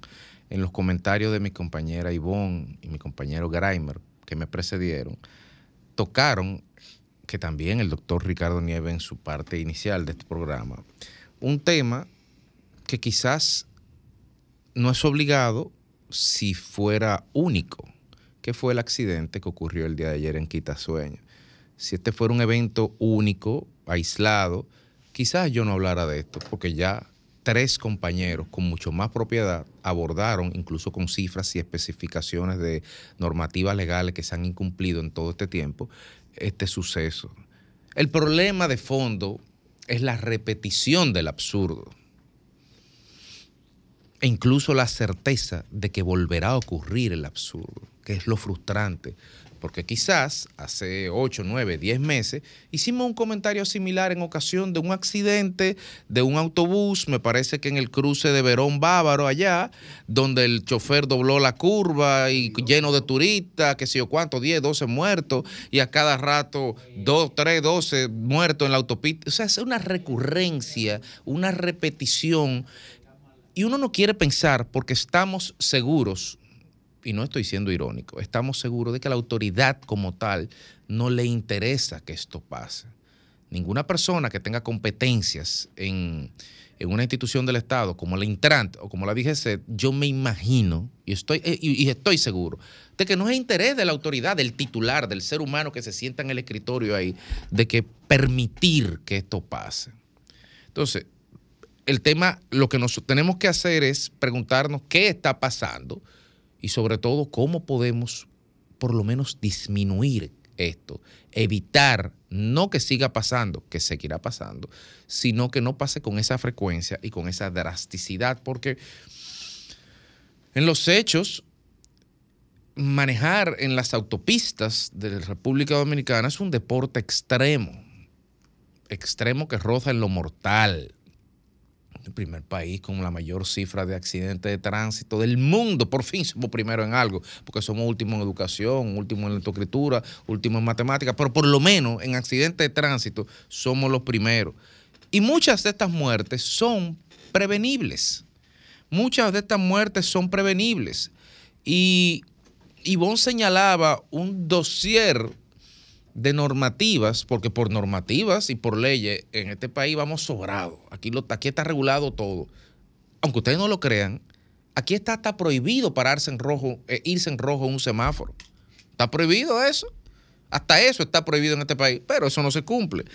Entonces, yo que he sido tan recurrente en este comentario, como no me hacen caso y no nos hacen caso, quizá voy a cambiar el enfoque y lo voy a poner menos crítico y más propositivo a ver si hacen caso. Yo me permitiría sugerirle al director del Intran que dicho sea de paso, es una persona que llegó ahí hace 15 días, en un contexto de papa caliente, para decirlo bien claro, en un contexto de un problema que ya está colapsado, desbordado y que de repente es como que a ti te entreguen después del Titanic haber chocado con el iceberg y tenga una hora de haber chocado, te dice, levanta la mano, usted es el capitán del barco ahora. ¿Qué, qué, qué va a pasar?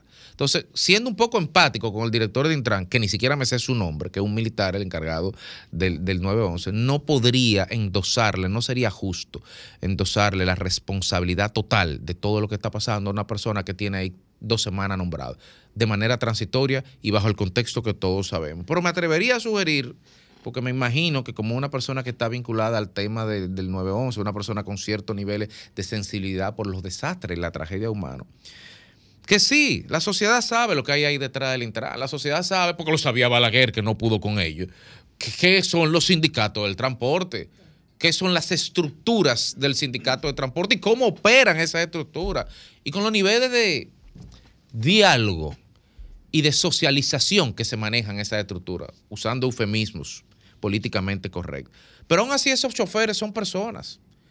Aún así esos choferes son seres humanos. Aún así esos choferes no quisieran estar trabajando 18 horas de corrido sin dormir. Yo estoy seguro que los choferes no quieren chocar y matarse. Estoy casi seguro de que los choferes no quieren matarse, que tienen familia, que tienen hijos. Entonces el problema es más complejo y quizá la autoridad debería enfocar de ese sentido. Yo estoy seguro que, que un, que un- que un dueño de una patana, que el sindicato de patanistas de este país, por más poderoso que sea, no se va a plantear en la mente tumbarle el gobierno a Luis Abinader porque el Intran llamaron a todos los patanistas y le dijeron, mire señor, usted tiene que ponerle luz a los semáforos, a, a la patana y una cinta roja detrás reflectiva. Yo creo que eso no es tan traumático, no te van a tumbar un gobierno por hacer eso.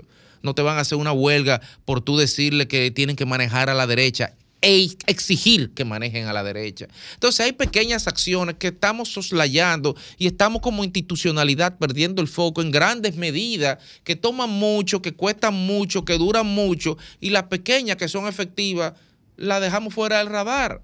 Yo cojo la carretera al Cibao todos los fines de semana y ahí hay camiones doble cola de una industria cervecera que está en la capital, para que no me demanden, y siempre van a 120, 130, 140 kilómetros en el carril de la izquierda. Y he llamado a los ejecutivos de esa empresa y se lo he dicho y le he mandado fotos. Claro, como decía Grimer, que hay una cadena también de, responsabilidades que, que separan el eslabón mal débil, que es el camionero. Esta es la hora que no sabemos quién es el sindicato, el dueño, del- ni siquiera la marca del cemento. Nunca se sabe quiénes son los, los dueños de los vehículos. La multa, la sanción y la represión moral llega hasta donde llega el infeliz, que también es un infeliz que pudo ver, si andaba rápido, porque la autoridad le permite que ande rápido.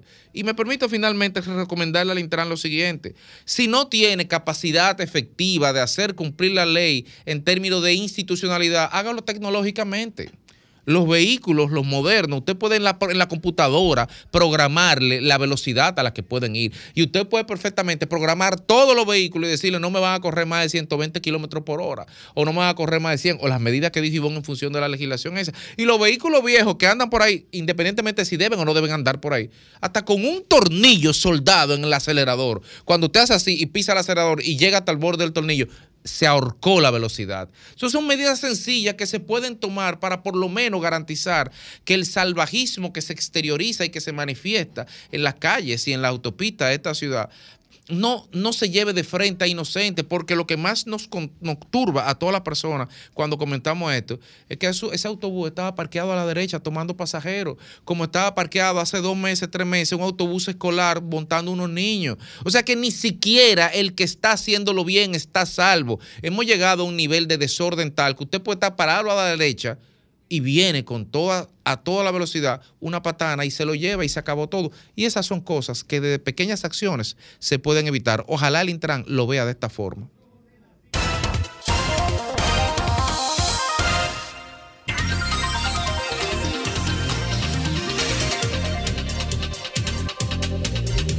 A las 4.35 minutos regresamos al sol de la tarde, al sol del país. ¿Me permite? Si me permite, por favor.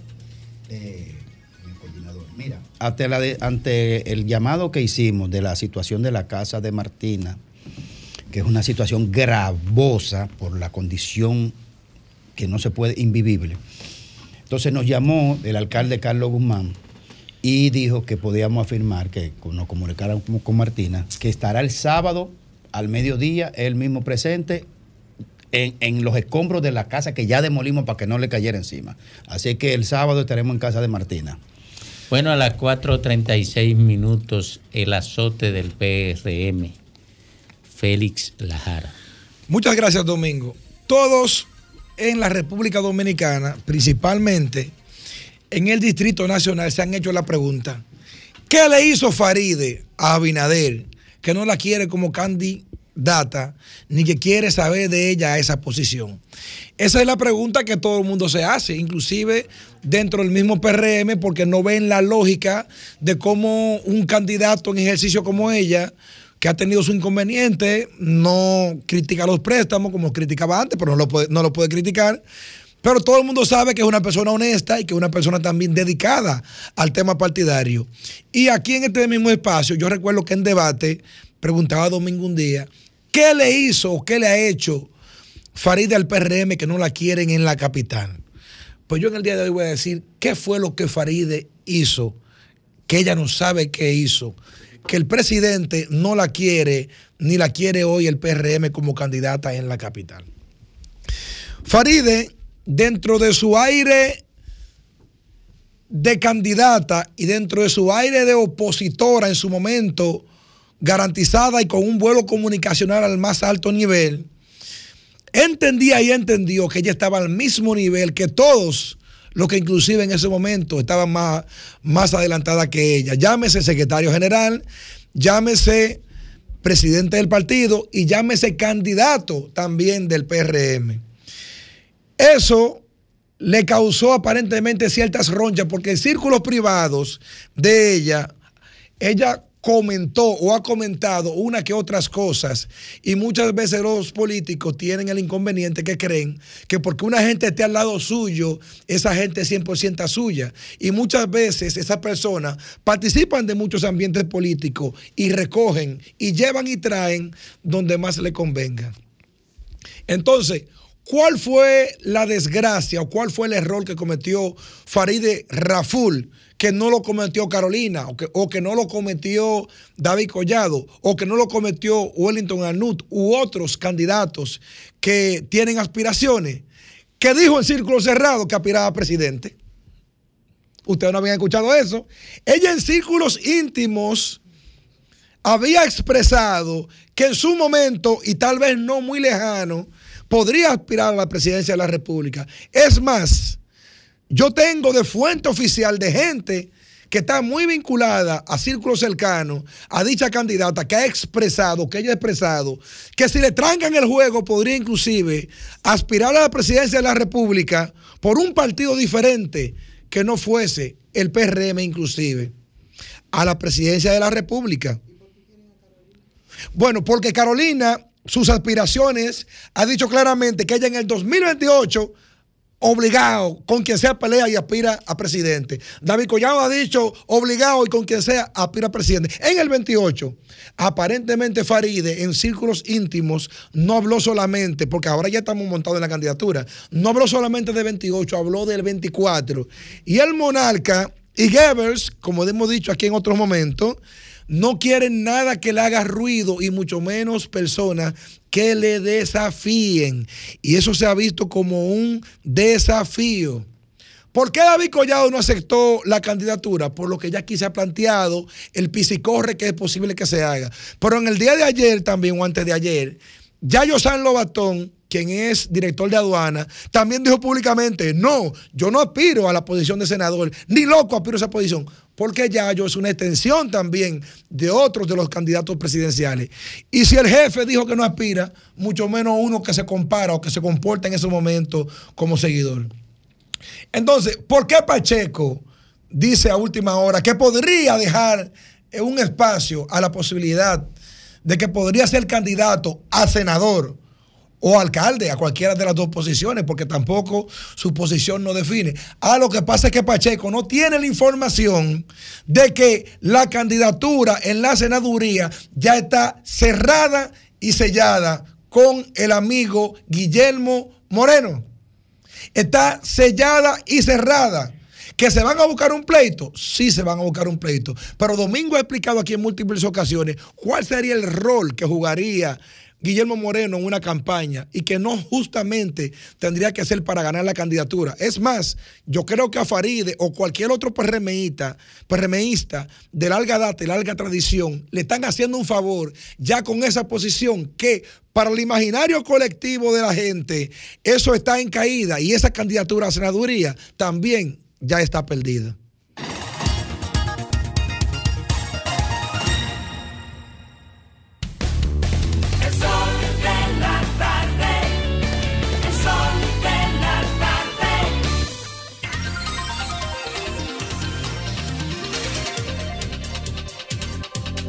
Bueno, señores, que estamos en este día jueves y ya son las 4 con 42 minutos en este sol de la tarde, que es el sol del país y hay algarabía de aquel lado, encabezada por nuestra querida ¿Le Lea. pagaron? Ah, Ah, ¿Verdad? Yo no sé por qué, pero hay mucha algarabía de aquel lado. Mientras tanto, vamos a escuchar el comentario de nuestro querido Domingo Páez. Gracias. La lucha por el poder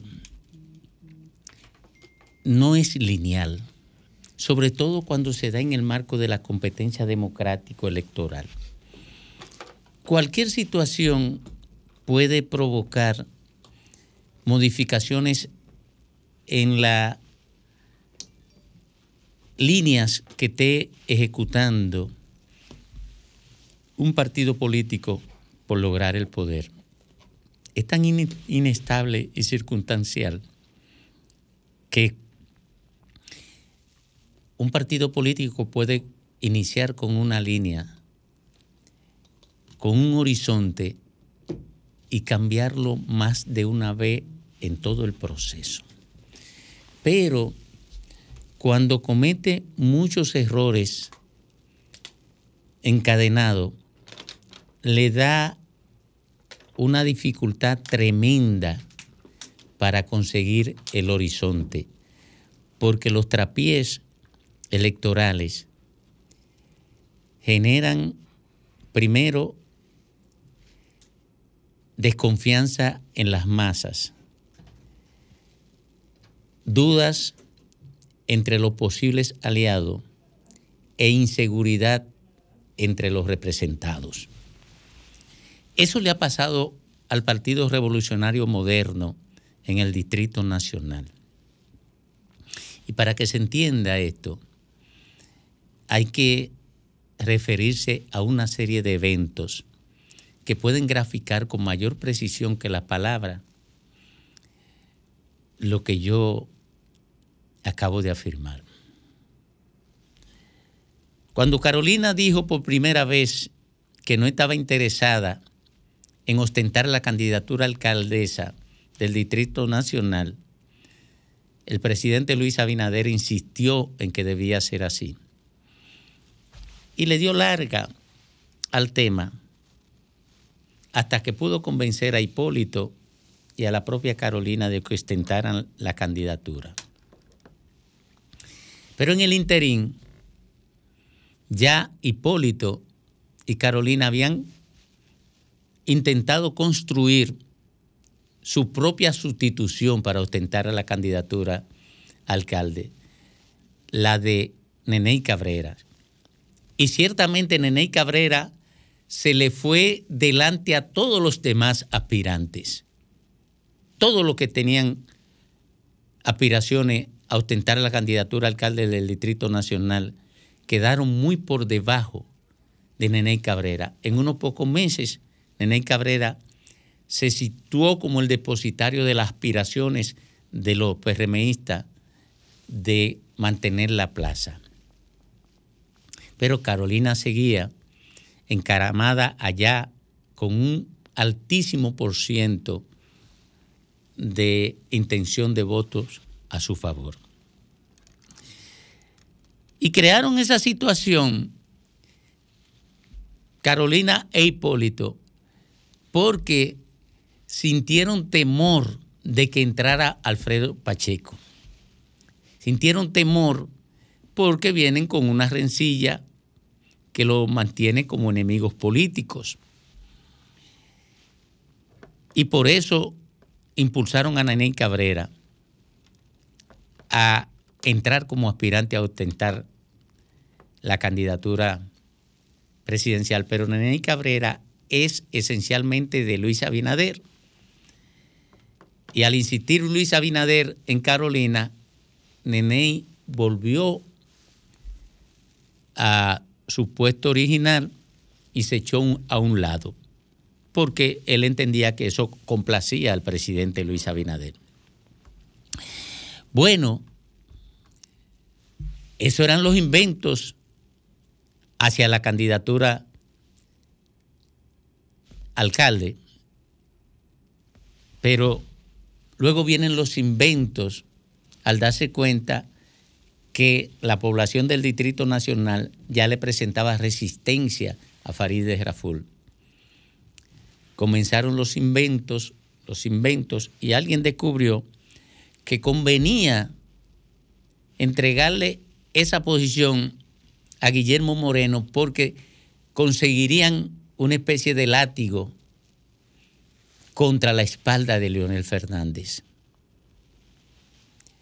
Y protegía al presidente Luis Abinader de que no se viera como tal imponiendo una candidatura que afectaba o imponiendo un- una senaduría que afectaba al hijo de un expresidente de la República, que por cierto está en la segunda posición en términos de intención de votos. Pero ocurre que el, PRM sabe que Guillermo pierde, igual que como sabe que, que pierde Faride. Surge Alfredo Pacheco. Alfredo Pacheco, que puede ser considerado para cualquiera de las dos posiciones. Y puede ser considerado para cualquiera de las dos posiciones porque está posicionado como un aspirante alcalde y ha sido un exitosísimo legislador. De manera que puede ser considerado para cualquiera de las posiciones. Y yo digo ahora mismo que Alfredo Pacheco es el único que tiene posibilidades de competir en el Distrito Nacional representando al PRM. Cualquiera otro que le lancen a Omar va a ser ridículo. Pero además una solución para Carolina que todavía no está tan convencida de obtener la candidatura a alcalde porque le tiene miedo a la espada de David Collado. Igual que le tiene miedo David Collado a la espada, a la espada de Carolina. Yo digo que no hay forma de que el PRM salga bien en el Distrito Nacional. O se fuñe o se jode.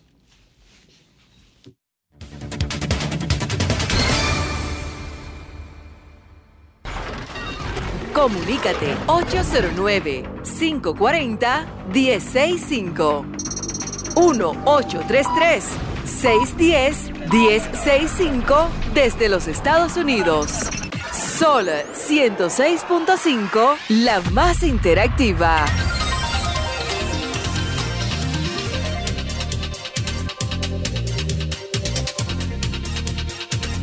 Bueno, retornamos al sol del país. 11 minutos completan las 5 de la tarde. Sí, Domingo, justamente ahora la cuenta de Instagram de la Embajada Americana acaba de publicar, aquí está, ahí está, acaba de publicar el nombre de la persona que el presidente Biden acaba de nominar para que fuese, para que, o para que sea el nuevo embajador en la República, representante americano, ¿verdad? En la República Dominicana y responde al nombre de Juan Carlos Iturregis. Juan Carlos Iturregis. Veo que tiene un, un amplio. será italiano. Un, Parece- amplio, no, un amplio expertise. Tiene puede ser verdad. tiene empresas eh, multilaterales, asesor, Cruz Roja, es una gente con mucha experiencia. Pero ya aparentemente la espera en República Dominicana, que estamos sin embajador americano, que muchos veían como algo que estaba fuera de lugar, aparentemente ya se va a resolver. Te quitaron el discurso, Grimer. No, no, no, que tengo que hacer un comentario. Qué sobre eso gracia a ti, porque nombraron. Pues, eso, Biden no nombra a nadie. Buenas tardes. Adelante. Sí, buenas tardes, Domingo. ¿Cómo se sienten? Todo bien. Qué bueno. Domingo, yo, yo escuché una entrevista de la directora de, Aer- de Aerodón, donde ella estaba, donde ella detallaba uno por uno las inversiones que se hicieron Sí, en el, en el, en el contrato viejo. sí. Desmintiendo lo que Luis Abinader quiso decir, que ahí no se, ahí no se invirtió un, un solo centavo. ¿Y tú crees, ¿y tú crees que, que un ladrón puede, puede confesar tan fácil que robó? Bueno, pero el problema es que si un ladrón robó, no es posible que usted a ese mismo ladrón vaya y le dé No, una pero eso es otra cosa, de- porque yo no me observe que yo no yo no me fui hasta ahí, yo nada más me quedo en lo que usted estaba tratando. Si no, usted- pero yo te estoy diciendo, Bueno, yo te estoy sí. diciendo que sí. Pues si tú, si tú me preguntas eso, yo te digo que no, porque yo no lo hubiese, yo siendo presidente de la República, no hubiese Pero- renovado un contrato. lo- porque Lo que yo quiero, lo que yo quiero decirte con eso, Domingo, es que ellos desmintieron lo que Luis no, es que no están en calidad de mentir nada, porque ellos Y son, ellos son parte y interesada. Ellos, y ellos no van a confesar que fue verdad que se robaron todos esos cuartos. No lo van a confesar. lo que- lo- y tú esperas que lo confiesen. Y Luis Abinader lo que fue a buscar y fue los 700 Bueno, pero eso es otra cosa. Para la reelección. Ok, pero eso es otra cosa. Yo lo que me quedo es en la, en la candidez tuya de creer que lo que ella está diciendo la verdad. No, yo lo que yo lo que quiero es que, tú- que ustedes entiendan que lo que Luis quiso fue hacer un negocio para Ah, él. bueno, pero hubiese comenzado por ahí, ricos, que te doy la razón. para En los ese ricos, ganamos, porque en el otro y no para ganamos los nada. ricos que él protege. Eso fue lo que yo quería decirle. Ah, bueno, pero tú comenzaste al revés. Ah, no, no. Pero- por ahí. Comienza quería- por ahí y hubiese estado de acuerdo contigo. Buenas tardes. Buenas tardes. Adelante. Recuérdense que Leonel ganó en el 96. El contrato de Rodón por la Concepción se hizo en el 99. Nada más teníamos un solo senador, que era José Tomás Pérez. Todos eran PRM, PRDistas, que es el mismo PRM. Entonces, ahora, ese contrato... Ra- y Ramón Sí, Alburquerque oye, de Domingo, presidente. Domingo, yo trabajaba en aeroportuaria, en el departamento aeroportuario. Oye, el único senador que teníamos era José Tomás Pérez. Después todos eran de todos los partidos y lo aprobaron. Entonces, ahora ellos, eran- ¿quién fue que lo aprobó? Con José, José- José Tomás Pérez nada más. No, si tú quieres, yo te explico algo que tú no sabes. Ah, no quieres. El contrato lo aprobó el Congreso del PRM, del PRD, PRM hoy, y lo ejecutó, comenzó a ejecutarlo Hipólito Mejía, porque fue al final del 99. Y Hipólito lo renovó y le amplió los beneficios y le, y le, y le, y le borró el tema de pagar impuestos. Buenas tardes. Sí, con respecto al, al, al oyente que acabo de llamar, está bien, excelente lo que él dijo, supuestamente. ¿Qué? Pero aquí se, aprobó- aquí se aprobaron todos los contratos de Debre cuando el difunto estaba, era presidente de la Cámara del Senado. ¿Y ahora? ¿Qué hacemos? No entendí.